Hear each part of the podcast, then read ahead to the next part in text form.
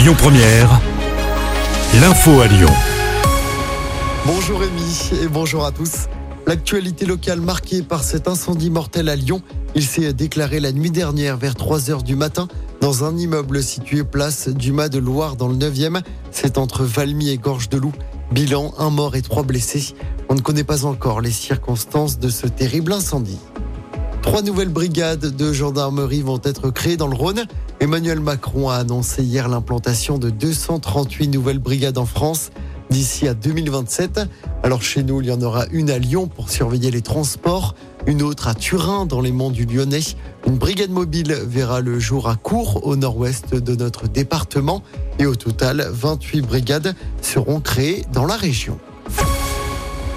Huit militants écologistes devant la justice aujourd'hui à Lyon. Ces activistes d'Extinction Rébellion avaient pris pour cible deux stations-service Total à Lyon. C'était en novembre 2021. Les pompes à essence avaient été mises hors service avec de la peinture et des cadenas. Les activistes encourent un an de prison et 15 000 euros d'amende. Dans l'actualité locale également, cette course-poursuite sous le tunnel de Fourvière à Lyon. Ça s'est passé dimanche en fin d'après-midi en direction de Paris. Un chauffard a en fait tenté d'échapper à la police après un contrôle dans le 7e arrondissement. Il a percuté plusieurs voitures en circulation sous le tunnel. Les policiers, armes à la main, ont couru derrière le véhicule, mais n'ont pas réussi à le maîtriser. La voiture du suspect a ensuite été retrouvée à Tassin. Le conducteur a pris la fuite. Et puis le bas des pentes de la Croix-Rousse rendu aux piétons dès demain, c'est dans le cadre du projet Presqu'île à vivre. Au total, une dizaine de rues sont concernées.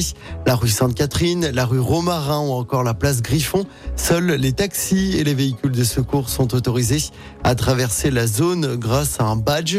Les livraisons peuvent être réalisées entre 6h du matin et 11h30. On vous a mis en tout cas le détail des rues concernées par cette piétonisation sur notre application. La Coupe du Monde de rugby, ça y est, les Bleus débarquent à Lyon ce soir à trois jours d'affronter l'Italie à l'OL Stadium lors du dernier match des poules. Et puis en football, 20 ans après, Bollard retrouve la Ligue des Champions. Lens affronte Arsenal ce soir, coup d'envoi à 21h. Lens qui a fait match nul à Séville lors du premier match de poule. Demain, le PSG se déplace sur la pelouse de Newcastle. Écoutez votre radio Lyon Première en direct sur l'application Lyon Première, lyonpremière.fr et bien sûr à Lyon sur 90.2 FM et en DAB+. Lyon Première